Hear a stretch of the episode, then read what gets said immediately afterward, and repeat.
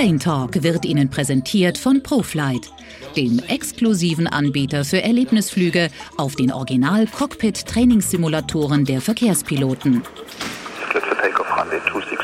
Jetzt online buchen oder verschenken und Träume erfüllen. www.proflight.com Plane Talk, der Pilots Eye Podcast. Menschen, die Aviation leben und lieben. Caution, terrain. Herzlich willkommen zur ersten Live-Sendung von Plane Talk, der Pilot's Eye Podcast. Und wir haben unseren Mann bereits am Rohr. Und hier ist er. Er sitzt in Budapest. Ich sitze in Griechenland. Und unser technischer Betreuer, der Steffen, unser Kameramann, sitzt in Hamburg. Also wir sind quasi perfekt aufgestellt. Es funktioniert unser Chat. Wir können euch mitlesen. Und äh, der Adrian äh, ist, äh, war bis zur letzten Sekunde nicht klar, ob wir es heute schaffen, äh, mit ihm zu plaudern, weil er momentan nur unterwegs ist. Adrian, ist diese Zeit, bevor wir dich jetzt einmal vorstellen, aber ist diese Zeit momentan eher eine starke oder eine schwache Zeit für Onboard-Kuriere, was heute unser Thema ist? Ja, hallo, schön, dass ich da sein darf. Ähm, ja, es ist eine sehr, sehr starke Zeit momentan. Äh, dadurch, dass die Luftfrachtkapazitäten äh, deutlich reduziert worden sind in den letzten Monaten, ähm, sind Onboard-Kuriere, also Passagiere, die Ware äh, an Bord als Passagiere von A nach B bringen, äh, umso mehr gefragt momentan.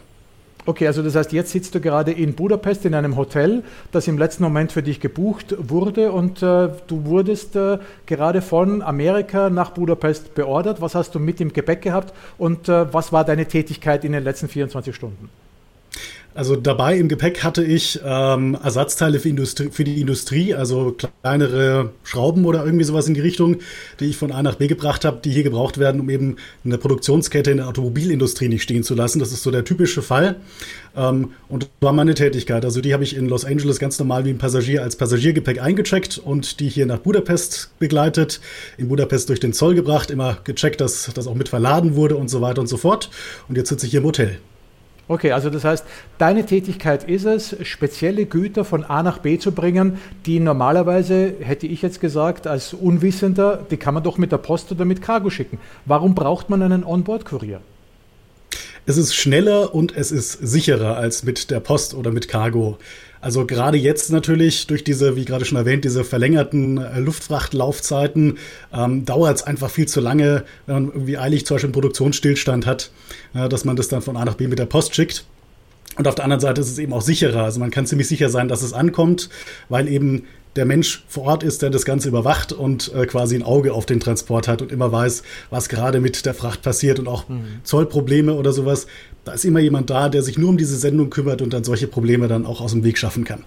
Okay, und diese Zollprobleme, glaube ich, sind ja, glaube ich, auch ein, ein großer ein Mittelpunkt, denn da hakt ja, oder? Ist das, äh, ist, also man kann ja heute in einer so einer Transportkette sehr wohl genau sagen, wann ein Flugzeug startet, wann es wo ankommt und wann es weiter transportiert wird. Aber ich glaube, der, die größte Unbekannte in so, einem, in so einem Transportweg ist der Zoll, oder? Äh, so ist es, genau. Und das ist auch einer der wesentlichen Gründe für Transporte per Onboard-Kurier. Ähm, wenn man jetzt was per Cargo verschickt, oder per Paket oder wie auch immer, dann kommt es immer zum Zoll, der die Fracht abfertigt an einem Zielflughafen. Und dort bleibt es dann liegen. Auch wenn das jetzt super schnelle Expressfracht ist, das teuerste, was man bekommen kann, es kommt so oder so zu Cargo. Und ähm, das, da entscheidet dann der Zoll, wie lange das dauert. Und wenn das Passagiergepäck ist, da hat man quasi als Passagier schon ein bisschen die Kontrolle darüber, wie schnell das durch den Zoll geht. Und das ist auch einer der wesentlichen Gründe eben, wie gesagt, für einen Transport per Onboard-Kurier. Man hat also wirklich die volle Kontrolle, wie lange es dauert. Kann es äh, bei dir auch mal passieren, dass man dich als Passagier dann zur Seite stellt und sagt, ach, wir haben jetzt keine Zeit dafür zu verzollen, rauch mal eine Zigarette, isst eine Wurstsemmel und warte oder komm morgen wieder. Äh, ist dir das schon mal passiert oder gibt es deine Verpflichtung des Flughafens, dich auch wirklich dann sofort zu verzollen? Also es passiert schon öfters mal, dass man ein bisschen warten muss. Also gerade hier in Budapest, da weiß man, da kalkuliert man das auch ein, dass man so zwei Stunden wartet, bis sie das bearbeitet haben. Ähm, dass es über Nacht äh, hängen bleibt. Das ist eher unüblich. Also das passiert schon sehr, sehr selten, weil die Firmen, die einen losschicken, man ist ja für verschiedene Speziallogistikunternehmen unterwegs, ähm, die wissen schon sehr genau, ähm, wie die Abläufe sind und wie lange es dauern darf. Und ähm, in Länder oder ja, Flughäfen, wo es da Probleme geben könnte oder sowas, da wird man das gar nicht hingeschickt. Okay, verstehe. Also das heißt, äh, Amerika und äh, Europa ist eine deiner favorisierten äh, Strecken oder was ist das, was du in der letzten Zeit am meisten beflogen hast? Also ich bin hauptsächlich für die Automobilindustrie unterwegs, ähm, also Ersatzteillieferungen, eilig benötigte Teile. Und da gibt es ganz viel Verkehr zwischen Europa und Nordamerika, also Mexiko und USA, ähm, weil da eben die Automobilindustrien jeweils sitzen für die jeweiligen ähm, Märkte. Und das ist meine Hauptstrecke und auch gerade während Corona ist das so eine der wenigen Strecken, die möglich sind. Ansonsten geht es auch oft nach Asien. Ähm, Hongkong ist oft mit dabei, China ist oft mit dabei, Taiwan ist oft mit dabei. Also überall da, wo viel Industrie sitzt, da wird öfters mal dringend was gebraucht und dann kommen da Onboard-Kuriere zum Einsatz. Toll. Und jetzt mal, Adrian, zu dir als Mensch. Äh, wie alt bist du? Ähm, äh, von wo kommst du? Wie bist du überhaupt auf die Idee gekommen, ähm, als Onboard-Kurier tätig zu sein? Ja, also ich bin 28 Jahre alt, ähm, habe vorher in der Medienbranche gearbeitet und ähm, war schon immer sehr, sehr reiselustig und habe mich dann eben äh, umgesehen, was gibt es denn da für Möglichkeiten und so bin ich Onboard-Kurier geworden. Weil man sagen muss, das ist eine selbstständige Tätigkeit. Also es ist ähm, ein bisschen schwieriger, da auch reinzukommen und das auch Vollzeit zu machen und damit Geld zu verdienen.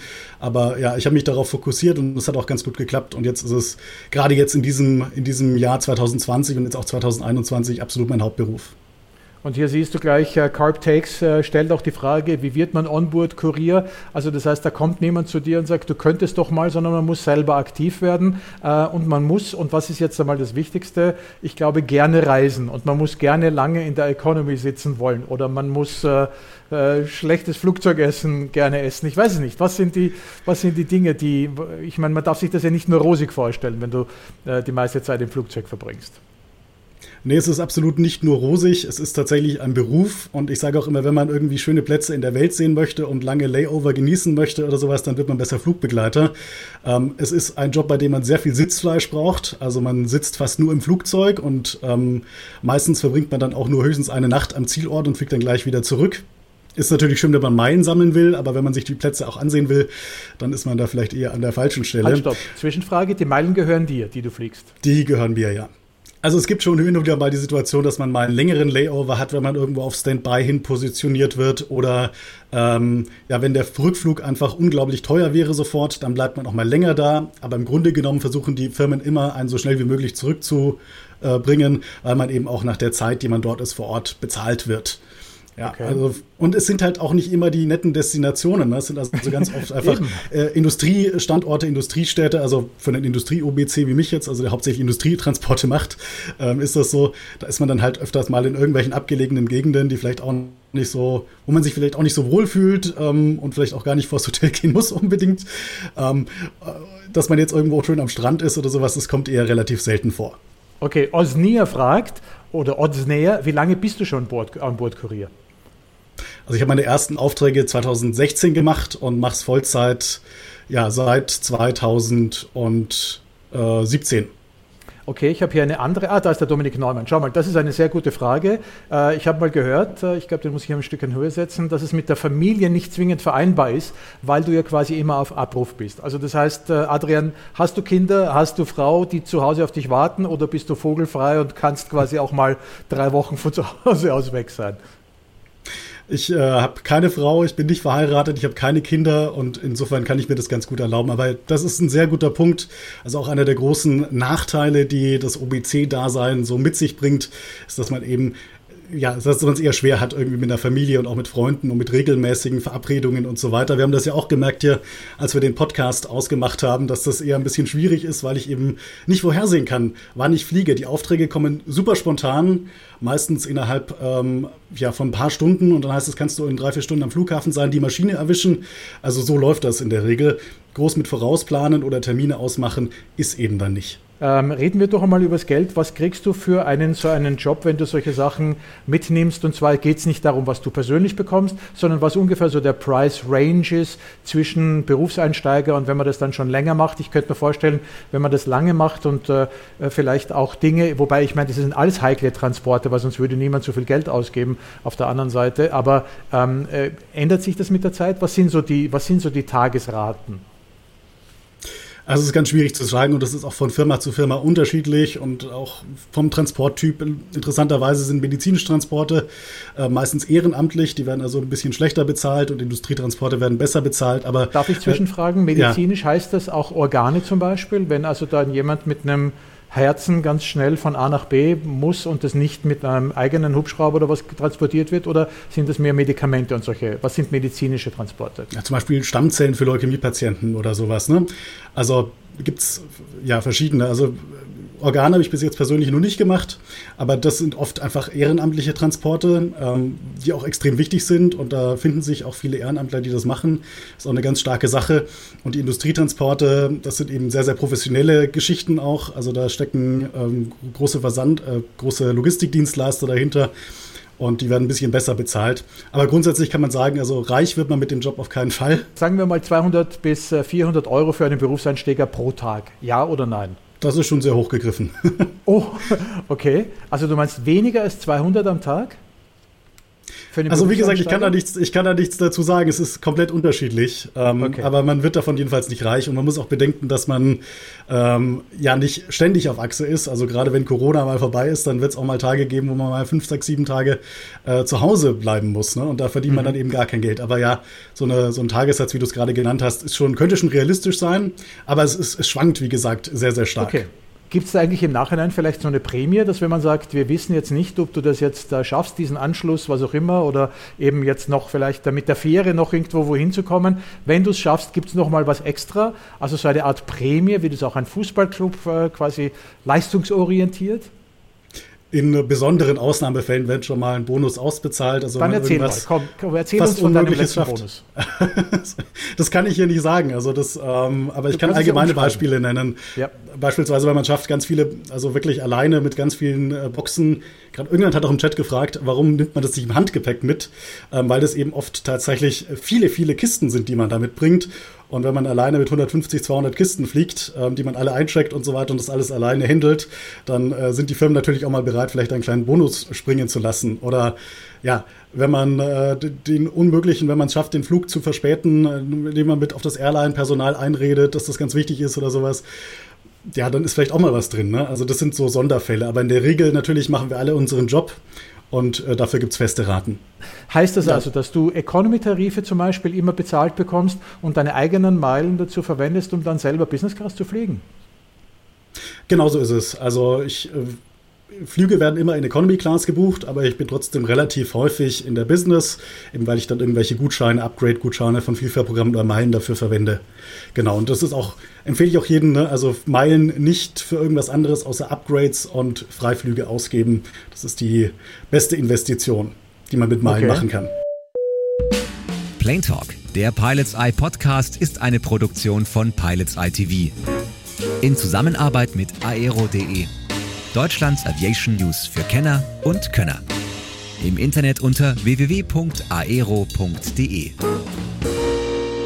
Dual Input. Gab es schon mal Ärger in der Sicherheitskontrolle wegen der zu transportierenden Sendung? Also mich, äh, dies wollen wir uns mal von dem M4TK reinnehmen. Weißt du immer, was du zu transportieren hast oder hast du auch manches Mal irgendwelche verschlossenen äh, Koffer, wo du mh, hm, keine Ahnung hast, was da drinnen ist? Nee, also verschlossene Koffer würde ich nicht mitnehmen. Also es, ich habe eigentlich immer das Recht, die zu öffnen, weil im Endeffekt wird das ja sowieso bei der Sicherheitskontrolle durchleuchtet und beim Zoll meistens geöffnet. Das heißt, also ich, auch ich könnte vorher reinschauen und ich habe natürlich auch alle Frachtpapiere und so weiter und alles, was dazugehört, habe ich immer mit dabei. Das heißt, also ich weiß genau, was ich transportiere und ich habe auch jederzeit das Recht, mir das anzusehen. Okay, wirst du übrigens auch mit Geld durch die Weltgeschichte geschickt? Nein, nein. Also Dokumente hin und wieder mal, Industrie, medizinische Dinge, auch zum Beispiel Covid, äh, Proben für, beziehungsweise Proben für Impfstoffe habe ich transportiert, aber Geld noch nicht. Okay, ähm, was war denn das, das Lustigste bisher, wenn du dich äh, so erinnerst, was du deinen Freunden erzählst, wo du sagst, das hätte ich mir nie gedacht, dass ich sowas auch transportieren muss einmal eines Tages? Was heißt, also eigentlich sind das immer ziemlich langweilige Dinge, die ich transportiere. Was wirklich Lustiges hatte ich jetzt bis jetzt noch nicht. Also ich hatte natürlich schon skurrile Sachen transportiert, also beispielsweise ein USB-Stick von einer Regierungsorganisation zu einer anderen, der dann allerdings erst drei Tage später ankommen durfte. Ne? Also sowas habe ich jetzt auch schon gemacht. Ähm, ah. aber ja. Okay, äh, war die Destination Moskau? Dazu kann ich leider nichts sagen. Wenn sie dich irgendwie am Montag äh, in den Westen schicken äh, und du neun Stunden Zeitunterschied hast und am Mittwoch musst du in den Osten fliegen, das haben mir Piloten als das Allerschlimmste ähm, äh, erzählt, weil sie gesagt haben, da entsteht dieses Fatigue, dass dein Körper überhaupt nicht mehr weiß, in welcher Zeitzone du bist. Jetzt bist du natürlich als Passagier nicht so sehr im Stress wie ein Pilot, aber wie gehst du mit diesem Jetlag um? Spürst du den stark? Es geht, also ähm, ich fliege hauptsächlich Transatlantik und äh, damit bleibe ich eigentlich immer in so einer Zwischenzeitzone, also zwischen Europa und Amerika. Ich schlafe in Deutschland relativ lange, wenn ich zu Hause bin und stehe relativ früh auf, wenn ich in den USA bin zum Beispiel. Und dann geht das eigentlich. Aber ja, tatsächlich diese, wenn man dann nochmal nach, äh, nach Asien rüberfliegt in derselben Woche, das kann schon ganz schön heftig sein. Oder was ich auch hin und wieder mal gemacht habe, jetzt während Corona nicht, sind äh, Transpazifikflüge also einmal um die Welt rum und das innerhalb von einer Woche, das ist schon ganz schön heftig. Okay, du erzählst gerade Transpazifikflüge oder natürlich, also Pazifik hinten herum, äh, quasi von Amerika, aber dann eben nach äh, Westen geflogen. Ähm, wie hat sich denn für dich momentan dieses Fliegen verändert durch Corona? Sind die Menschen an Bord anders? Viele, die uns heute sehen, sind wahrscheinlich seit März letzten Jahres nicht mehr geflogen. Wie ist die Stimmung an Bord in den meisten Flugzeugen, die du momentan mitbekommst? Die Stimmung ist jedenfalls relativ ruhig, weil wenige Leute fliegen, vor allem auf den Langstrecken. Ähm, kann ja kaum jemand fliegen. Durch diese ganzen Reise- und Quarantänebeschränkungen ist relativ wenig los. Ähm, ansonsten ist das eigentlich normal. Ähm, der Service ist natürlich ein bisschen eingeschränkt. Wegen Corona aus Hygienemaßnahmen argumentieren die Airlines. Kann man vielleicht drüber streiten, ob das der Grund ist, warum man weniger anbietet als sonst. Ähm, aber äh, ja, eigentlich ganz normal. Aber man merkt natürlich ein bisschen, viele müssen danach in Quarantäne und das spürt man auch, dass einige Reisende nachher ein bisschen schlechter gelaunt sind, wenn sie jetzt ähm, eigentlich in das, Reisen, das schöne Reiseziel fliegen als sonst. Schau mal, Maxi S. hat eine wirklich geniale Frage. Schade, ich wäre auch selbst, ich hätte selber darauf kommen sollen als Journalist. Beste Frage des Tages heute. Wie macht man das als OBC mit der Quarantäne? Weil wir haben ja äh, erfahren, dass es viele Länder gibt, die verlangen automatisch, wenn du aus einem äh, Risikogebiet kommst, dass du dann dort zehn Tage lang äh, eben in Quarantäne gehst. Jetzt bist du aber nur ein, zwei Tage dort. Wie gehst du mit diesen Quarantänebestimmungen um? Also in Asien äh, ist es zum Beispiel unmöglich momentan oder fast unmöglich, um Bordkuriere hinzuschicken, weil die eben so strikte Quarantänevorschriften haben und die machen da eben auch fast keine Ausnahmen für Onboard-Kuriere, mit Ausnahme von wirklich wichtigen lebensrettenden medizinischen Sendungen. Da werden teilweise Ausnahmen gemacht, aber ansonsten äh, muss man da 14 Tage in Quarantäne, bevor man wieder zurückfliegen kann.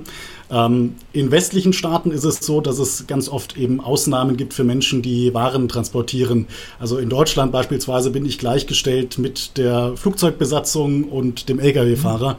Das sind die gleichen äh, Maßstäbe, die da äh, angewendet werden. Das heißt, da gibt es eine Quarantänebefreiung, was natürlich nicht bedeutet, dass ich ähm, haufenweise unter die Leute dann gehe, sondern ich gucke natürlich schon, dass ich mich hauptsächlich isoliere und dann auch regelmäßig testen lasse. Aber wie gesagt, Asien ist ganz schwierig. Ich habe äh, im Frühjahr war ich 14 Tage in Taiwan in Quarantäne. Da hat man das in Kauf genommen. Äh, es war so wichtig, Produktionsstillstand bei einem Autohersteller. Also, aber du hast die 14 Tage bezahlt bekommen. Ja, das, das schon. Da kann man auch mit 200 oder mit 180 am Tag gut leben, 14 Tage. Was macht man da? Dann sitzt du da und hast deinen Computer und... Ähm Ach so, du hast ja noch einen anderen Arbeitgeber. Da könntest du ja, wenn du online bist, dann ja eigentlich für deinen anderen Arbeitgeber arbeiten, oder? Genau, ich mache noch was anderes. Ich mache noch Softwareentwicklung nebenbei. Ähm, das mache ich selbstständig. Das funktioniert ganz gut. Das heißt also, auch diese 14 Tage konnte ich ganz gut dafür nutzen. Und ja, gerade wenn man so dieses digitale Nomadenleben äh, lebt, dann ist das, glaube ich, eine ganz gute Kombination, ähm, wenn man eben nebenbei online irgendwas machen kann. Mhm, okay. Schau mal, da kommt jetzt eine gute Frage, die ähm, durchaus Sinn macht. Ähm, der Julian fragt, weiß denn die Crew, also die Piloten oder vielleicht auch äh, die Crew in der Kabine, dass du ein OBC bist oder ist das alles undercover?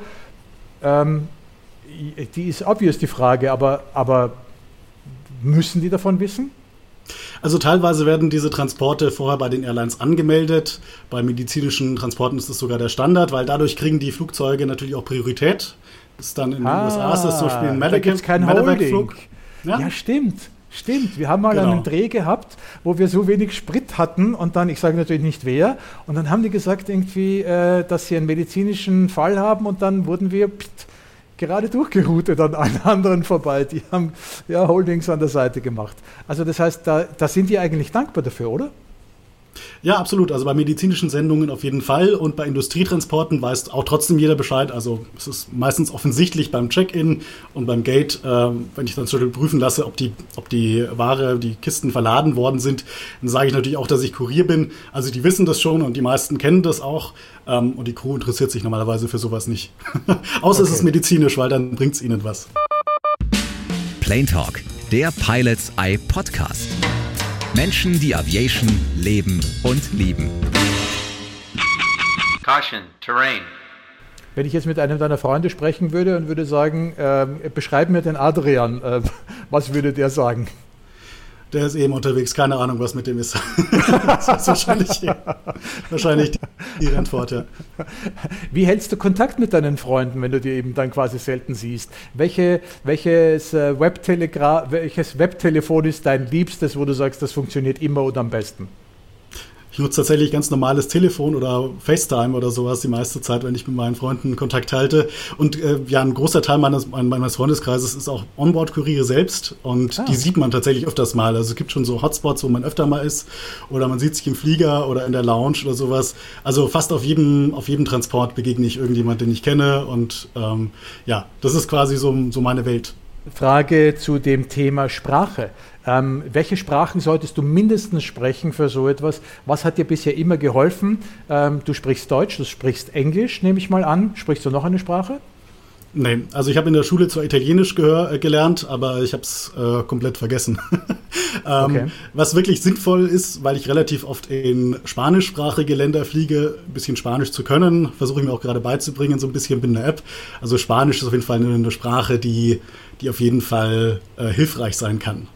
Deutsch, aber Englisch, das Englisch Spanisch. Hat, okay, aber das Englisch hatte ich quasi bisher immer durchgebracht. Ja, ja, auch in Ländern, die, wo, wo, man kein Englisch spricht, da kann man sich dann auch irgendwie mit, mit Händen und Füßen verständigen. Es funktioniert schon irgendwie. Okay, dann äh, hast du wahrscheinlich ja auch kein Gepäckstück zum Einchecken, sondern du hast immer nur Handgepäck für dich, deine mhm. Person, Personal Belongings. Äh, was nimmt ein Onboard-Kurier mit? Ich meine, mehr Profi in der Reise kannst du gar nicht sein. Als, als, als, komm, gib uns ein paar Tipps an die Hand. Ja? Wie viele T-Shirts hast du mit? Wie viele Unterhosen? Wie viele Socken hast du mit? Wie schwer ist dein persönliches Gepäck? Genau, also T-Shirts, Unterhosen, Socken, das ist das, was ich immer mit einpacke. Ähm, was ich nicht dabei habe, sind irgendwelche Kissen. Das ist äh, unnötiger Ballast. Da frage ich im Flugzeug die Crew, ob sie ein Kissen für mich haben oder ah, bauen wir dann irgendwie selber Kissen, was zusammen. Ja, ja mit dem genau. Kopf, dass der nicht runterfällt. Okay. Noise-Canceling-Kopfhörer habe ich immer dabei. Ich habe immer einen Meterstab dabei. Ich habe Klebeband immer dabei. Das sind so Sachen, die man als OBC braucht. Moment, wofür? Wofür Klebeband, wofür Meterstab? Äh, um im Zweifel irgendwelche Kisten zusammenzukleben oder auszumessen. Ich habe auch so eine kleine Waage dabei. Das ist so mein, OBC-Set. Kann man einen Onboard-Kurier lernen oder trefft ihr euch, im, äh, so wie die Magier, sich ein paar Mal im Jahr treffen und dann so ihre Tipps und Tricks austauschen? Wie kriegt man das? Äh, ich meine, wenn du immer alleine unterwegs bist, dann hast du ja niemanden äh, oder einen, hast du keinen anderen Onboard-Kurier, den du da fragen kannst. Also man lernt natürlich im Laufe der Zeit immer mal wieder Leute kennen, gerade wenn man das länger macht. Ähm, es ist eine kleine Community, deswegen ist es auch relativ schwer reinzukommen, würde ich sagen. Also weil es gibt halt schon einige Onboard-Kuriere in Deutschland, so viele werden dann auch nicht gebraucht. und ähm, man kennt mit der Zeit einige oder man begegnet eigentlich immer wieder den gleichen Leuten. Am Flughafen sieht man die mit den Kisten rumstehen oder sowas. Oder auch die Stammzellenkuriere sieht man an ihren Stammzellentaschen oder sowas. Und das ist eigentlich eine, eine kleine Community, ne, die das macht. Also vor allem diese Industriekuriere. Und ähm, man, man lernt sich dann so mit der Zeit kennen ein Mann, den wir alle kennen müssen, weil er hat, hilft uns und er hat mir gestern geholfen, diesen ersten Livestream aufzusetzen. Steffen Bachmann. Äh, gute Frage. Ist Adrian schon mal in einem Cargoflieger mitgeflogen? Äh, er sitzt jetzt äh, in Hamburg, äh, schlägt sich gerade den Bauch voll, weiß ich, äh, und denkt sich, hey, ja, äh, Cargo, du brauchst dann keinen normalen Sitzplatz, sondern du fliegst im Cargoflieger mit, die ja auch immer Sitzplätze haben. Nee, weil Cargo ist Cargo, bin ich jetzt noch nicht mitgeflogen. Ich bin allerdings Privatjet, bin ich schon mal geflogen. Okay, im Auftrag oder, oder nur jetzt des Fliegens wegen? Im Auftrag, ja, mit Ware. Okay. Ein Privatjet vollgestopft mit Kisten. Okay, und warum musstest du den nehmen? Hat es keinen Linienflug gegeben? Wie ist die Sache entstanden? Erzähl. Es war ein Transatlantikflug und die meisten Transatlantikflüge gehen ja spätestens mittags raus. Und äh, dann, die Ware war erst am Nachmittag fertig, das heißt, das musste dann eben Privatjet werden, in dem Fall. Okay. Und sowas äh, hat sich dann quasi im letzten Moment erst entschieden, dass man gesagt hat, okay, Adrian, du kriegst keinen Flieger mehr und der Kunde hat noch einmal, ich weiß nicht, ein bisschen Geld auf den Tisch gelegt. Und was ist es dann für ein Flugzeug gewesen? Und äh, ja, wie, wie, muss ich mir das vorstellen? Ist es dann so ein VIP-Chat, in dem du dann da drinnen sitzt und ja, auf den Kisten obendrauf? wie darf ich mir das vorstellen? Genau, also es war tatsächlich so ein VIP-Flieger. Die Passagierkabine war voll mit, mit Kisten. Ähm, also auf den anderen Sitzen waren Kisten drauf und so lief das dann auch, ja. Okay, und dann gab es auch VIP-Service? Äh, leider nicht, nee. Das hätte man dazu buchen müssen, haben mir die Piloten gesagt. Es war auch so spontan, also es ist wirklich alle, im allerletzten Moment ist der Auftrag zustande gekommen. Ich war am Flughafen, ich hatte nichts zu essen dabei und ähm, die Piloten haben sich dann erbarmt und mir von ihrem Crewmeal ein bisschen was abgegeben für den 13-Stunden-Flug mit zwei Zwischenlandungen. Plane Talk, der Pilots Eye Podcast. Menschen, die Aviation leben und lieben. Caution, Terrain. Wie sieht es mit der Gesundheit aus? Musst du irgendwie besser oder mehr Impfungen haben, äh, abgesehen jetzt natürlich äh, von Corona, ähm, würde dir wahrscheinlich die Arbeit jetzt, äh, bist du momentan schon geimpft oder schaust du, dass du so schnell wie möglich eine Impfung bekommst? Würde das deine Arbeit erleichtern? Ja, auf jeden Fall. Also ich denke, da wird es jetzt relativ schnell Länder geben, die sagen ja, Menschen mit äh, Corona-Impfpass lassen wir Quantas, rein. haben die, glaube ich, gesagt. Genau, die, die haben es angekündigt. Ja. American hat jetzt auch irgendwie sowas wie einen Gesundheitspass eingeführt. Also auch da wird sowas in die Richtung, denke ich mal, kommen. Ähm, aber naja, in Deutschland ist man dann da doch eher in meinem Alter auf einer niedrigen Prioritätsstufe. Es ist zwar die leicht erhöhte, die dritte Stufe, weil man im Transportwesen im Endeffekt arbeitet. Ähm, aber naja, also schneller als ein 80-Jähriger wird man trotzdem nicht geimpft. Also ich rechne mal damit, dass das irgendwann im Sommer erfolgt. Mhm. Ein bisschen schade, ähm, aber so ist es halt und sicherlich auch in gewisser Weise so durchdacht. Aber du bist aber, dir sicher, deine Arbeit würde erleichtert sein, wenn du eine Impfung hättest. Bist du schon absolut. danach gefragt worden? Nee, bis jetzt noch nicht. Und ich glaube, es gibt momentan auch noch keine Länder, die eine Impfung voraussetzen. Ähm, aber ich denke, das wird bald kommen. Mhm, okay. Aber gehen wir doch zurück zu den normalen Impfungen. Da gibt es ja Länder, die Gelbfieber verlangen oder Malaria verlangen oder solche Sachen. Ähm, äh, ist das ein Vorteil in dem Beruf, dass man da quasi so viele Impfungen wie möglich hat? Na klar, also was öfters mal gefragt wird, ist die Gelbfieberimpfung, weil die für viele Länder in Afrika und in Südamerika gefragt wird. Die habe ich auch.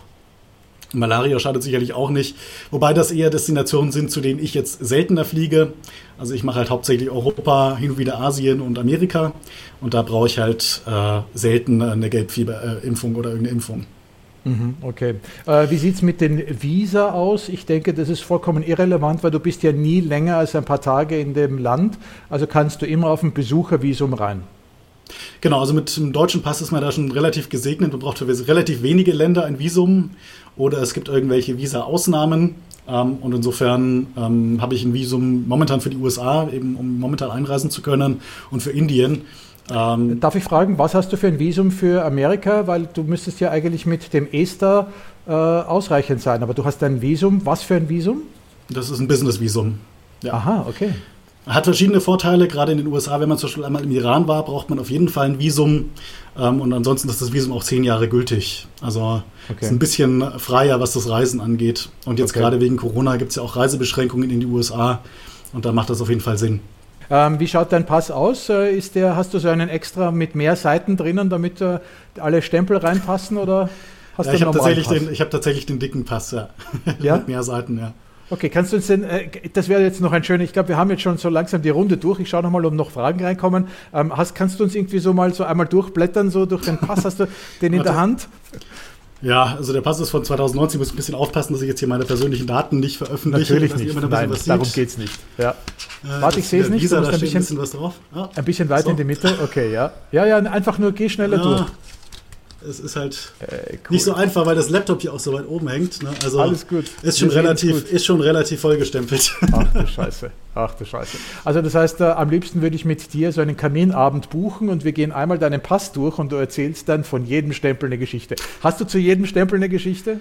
Es sind leider oft dieselben Stempel, wie gesagt. Also ich reise ganz oft in die gleichen Länder. Deswegen okay. ist, kann ich gar nicht mehr wirklich zuordnen, was genau wo passiert ist. Und ähm, irgendwann verwischt das auch so, weil die, die Aufträge sind tatsächlich immer relativ ähnlich. Es ist zwar immer andere Sachen, die man transportiert, aber im Endeffekt läuft jeder Auftrag relativ unspektakulär und gleich ab. Im Idealfall zumindest läuft er unspektakulär ab. Okay. Hier gibt es noch eine Frage von Karin und Matthias, die auch gestern dabei waren. Wie schnell bist du eigentlich reisebereit? Also das heißt, ähm, hast du immer den Koffer äh, parat und äh, ist da immer alles gepackt, äh, musst du quasi dich nicht vorbereiten, sondern kannst sofort loslaufen. Ist eigentlich immer gepackt, ja. Also maximal fünf Minuten, dann bin ich aus dem Haus raus. Wahnsinn. Okay.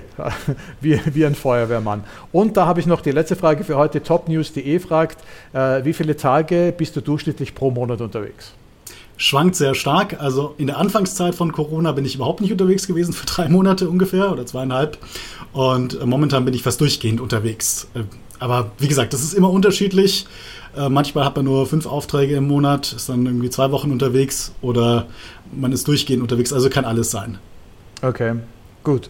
Was wünschst du dir für die Zukunft? Äh, du hast jetzt gerade sehr, sehr viele Aufträge. Wir haben es ja gemerkt und auch am Anfang erzählt, dass du gerade zwischen zwei Aufträgen jetzt in einem Hotel in Budapest sitzt.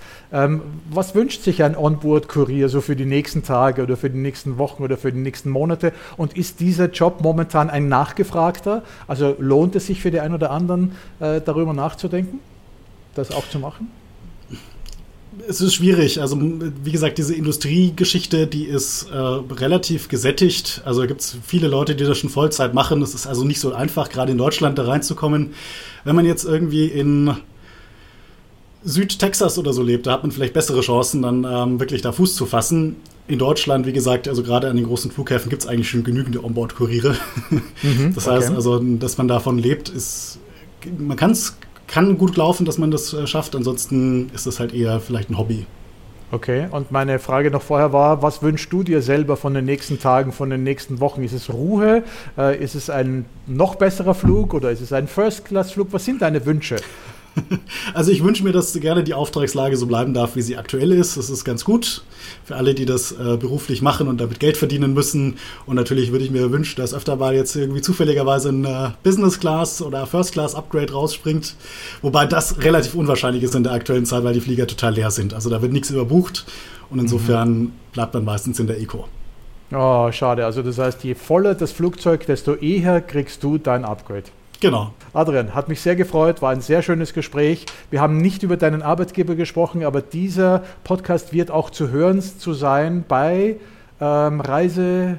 Bei Travel Deals. Travel, Travel Deals. Deals. genau. Dort arbeitest du normalerweise auch. Und, genau, dann mache ich den Travel Deals Podcast, kann man vielleicht auch noch erwähnen. Äh, auch mit ganz vielen Vielflieger-Themen, genau. Reisethemen, über die wir sprechen. Genau. genau. Und da werden wir den auch noch zusätzlich ausstrahlen. So haben wir also auch noch quasi deinen anderen Arbeitgeber auch noch mit hineingenommen. Herzlichen Dank. Es war wirklich eine Freude, mit dir zu plaudern. Habe ich auch sehr gefreut. Dankeschön. Vielen Dank. Und äh, allen anderen herzlichen Dank euch, äh, dass ihr euch die Zeit genommen habt. Äh, auch Fragen zu stellen. Es hat besser funktioniert, als ich gedacht habe. In diesem Sinne, es wird mehr von diesen Live-Sendungen geben. Es wird auch mehr grafisch natürlich noch zu sehen geben. Aber ich bin froh, dass ich heute mal technisch so einwandfrei über die Hürden gekommen bin. Und äh, ich bedanke mich bei euch für die tollen Fragen. War richtig klasse und macht mehr Spaß und es wird mehr davon geben. In diesem Sinne, habt einen schönen Sonntagabend. Bis zum nächsten Thema. Wir werden euch informieren. Vielen Dank fürs Zuschauen. Engine One out. Plain Talk lässt sich abonnieren auf Spotify, Deezer, Apple Podcasts und YouTube. Alle Filme zu den Gästen und Geschichten im Internet unter pilotseye.tv. Engine 2 out.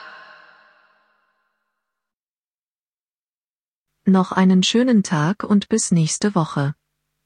Und ich höre auf Alexa aktiviere Plane Talk. Checklist completed.